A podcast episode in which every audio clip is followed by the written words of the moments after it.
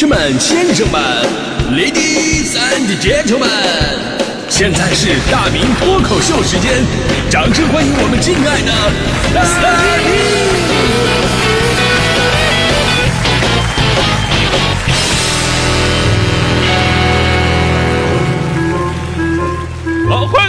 今天的大明脱口秀，我是大明。呃，说到吃素啊，我必须要理直气壮的说一句，我可不是吃素的啊。我也不知道为什么，就是可能是北方男生啊，天生对肉食呢就有一种原始的冲动啊，真正的无肉不欢。用我妈的话讲呢，就是我小时候一听吃饭了，哎呀开心，满脸开心冲过来，然后呢，只要桌上没有肉，哭嚓一下子脸子就掉下来了，那家伙变脸才快呢。而且后期发展到什么地步，就是必须只有纯肉才能叫做肉，你一个蒜苔炒肉只能叫做炒菜，排骨豆角只能叫做炖菜。四舍五入都叫菜，啊，我我们说的肉必须是一盘子满满当当全都是肉，你放根香菜都碍眼那种的。那说实话，就我们小的时候啊，哪有那条件天天吃肉啊？你吃饭还得凭粮票呢，对吧？肉最开始呢也都是可丁可卯的，然后呢，我爸妈呀就各种机会教育我，啊，这个孩子要多吃蔬菜，啊，小孩你说谁天生爱吃蔬菜呀？我那时候我真心吃不进去。我妈就告诉我：“哎呀，吃蔬菜好吃蔬菜哟，最有营养了，你多幸福啊！我们小的时候啊，有蔬菜吃那就开心死了呢。”我当时特别感动，立志长大以后啊，我要让他们天天开心。还有一次啊，就我不知道从哪我看到一句话，就是有钱人容易变坏啊，就这么一句话。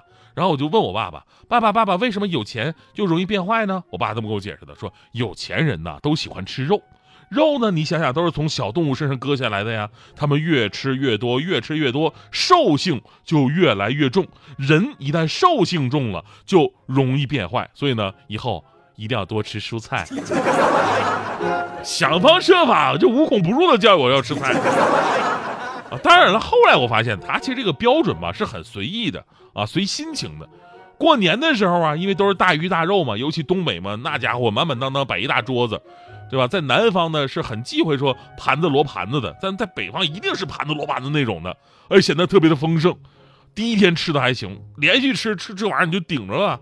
于是我主动的跟我爸说：“爸呀，我要吃蔬菜。”我爸看了我一眼说：“是儿子呀，咱们中国人过年呢要有避讳，有些字儿啊，咱们过年的时候不能说，比方说什么书啊、拜呀，对吧？这多不好听啊。那说我我不说书的，书说什么呀？你要说圣。”啊，不能说输，懂吗？我说啊，我明白了。好的，爸爸，我要吃剩菜。我爸说好嘞，我的乖儿子，今天吃的全都是剩菜，防不胜防！我就被套路了一整个童年呢，所以现在报复性的吃点肉没什么吧？其实今天说吃素这个话题呢，源自于。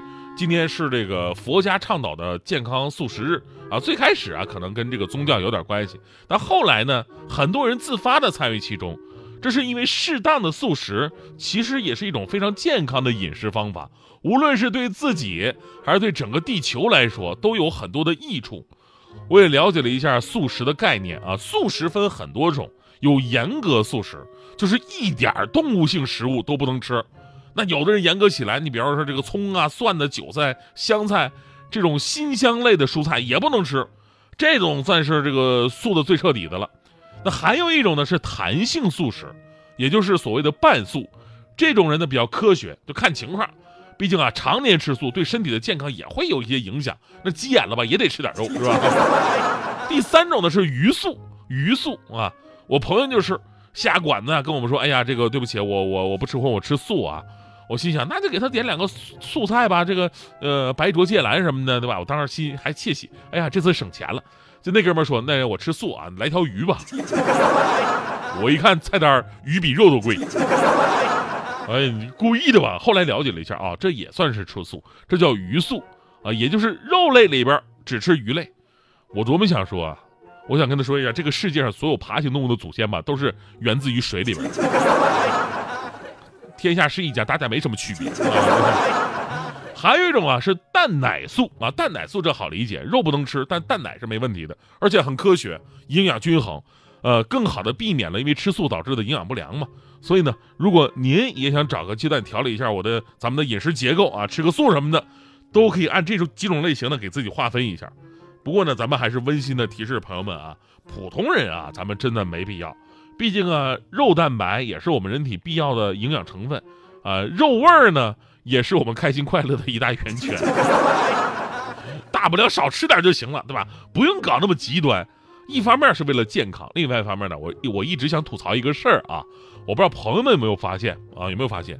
就是现在就在外边开的这些素菜馆子，我真的是吃不起，真的是吃，真的不信啊！就是大家伙现在就可以打开你们手里的这个某点评网站，你就搜搜你们所在城市的素菜馆，毫不夸张的说，人均一百以内的都不好找，北京这边人均三百的比比皆是。之前我一朋友来北京啊，要请他吃饭，结果呢发现没地儿了，我只能换地方了。结果另外一个北京的朋友啊，也跟我们一道来的啊，他也想做东，他说他知道一个地儿，他请，呃，说什么现在流行吃素菜，那个地方吃素的。我当时我心里就鄙视了一下，你知道吧？我说嘿呀，哎呀，你请就改吃请改请吃素菜，你挺亏呀。结果我偷偷搜了一下他说的那个馆子，确实专门吃素的，人均一千块。当时我人生价值观就崩塌了，啥玩意儿？素菜人均一千呐？金黄瓜、银蘑菇、珍珠翡翠白玉汤啊，对吧？你要真想吃素的话，你可以去我们中学食堂啊，进去就满眼绿色呀，恍惚之间很像我的自选股啊。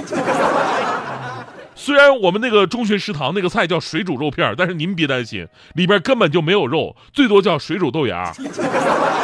还有那个鱼香肉丝，之前我就投诉过，还没有等我说话呢，人家就理直气壮说鱼香肉丝当然没有鱼啊。我说大哥，我想说的是你们鱼香肉丝里边没有肉，所以既没有鱼也没有肉，你们这个菜顶多叫做香丝，谁吃谁想死！真的。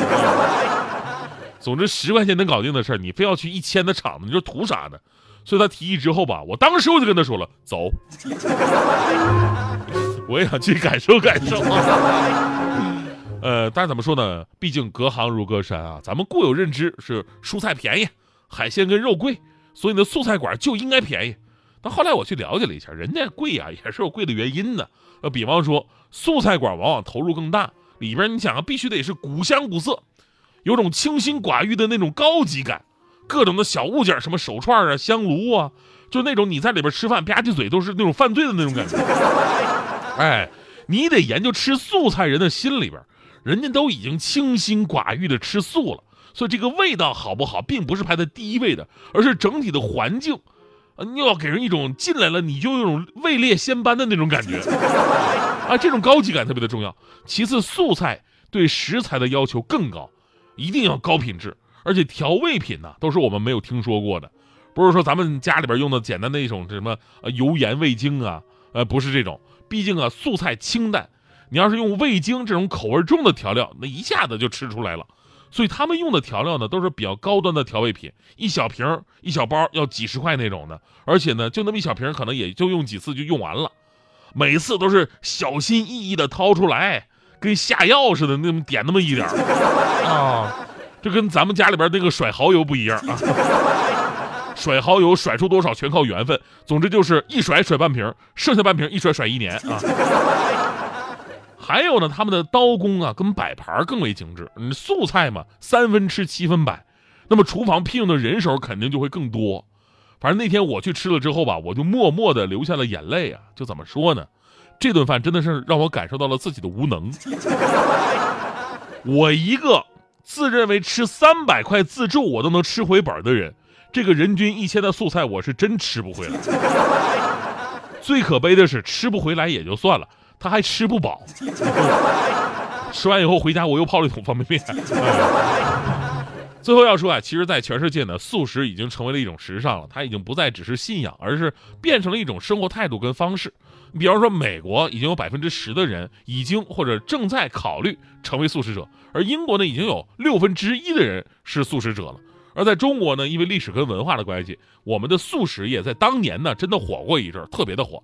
而现在呢，再一次被人们重视了，则是因为我们如今的过度饮食给自己身体确实带来了一些伤害。所以呢，无论你是不是一个素食主义者，反正多吃点素，对自己好一点也是理所当然的事儿啊。那在这里呢，说一个知识点，就是吃素啊，未必减肥。哎，之前咱们说过类似的新闻，一女生纯吃素啊，结果体检脂肪肝儿。还有电视里边，你看很多那个啊，这个庙里的和尚啊、大师都是吃素的，那膀大腰圆的也很多呀。所以每次我妈告诉我吃素减肥的时候，我都会告诉她一个科学道理，那就是食草动物往往体型都会更大一点。你远的来说，你恐龙，恐龙里边个儿最大的都是吃素的啊。那猪八戒西天取经，天天吃素，还天天徒步，人家没瘦下去，所以你不要骗我了。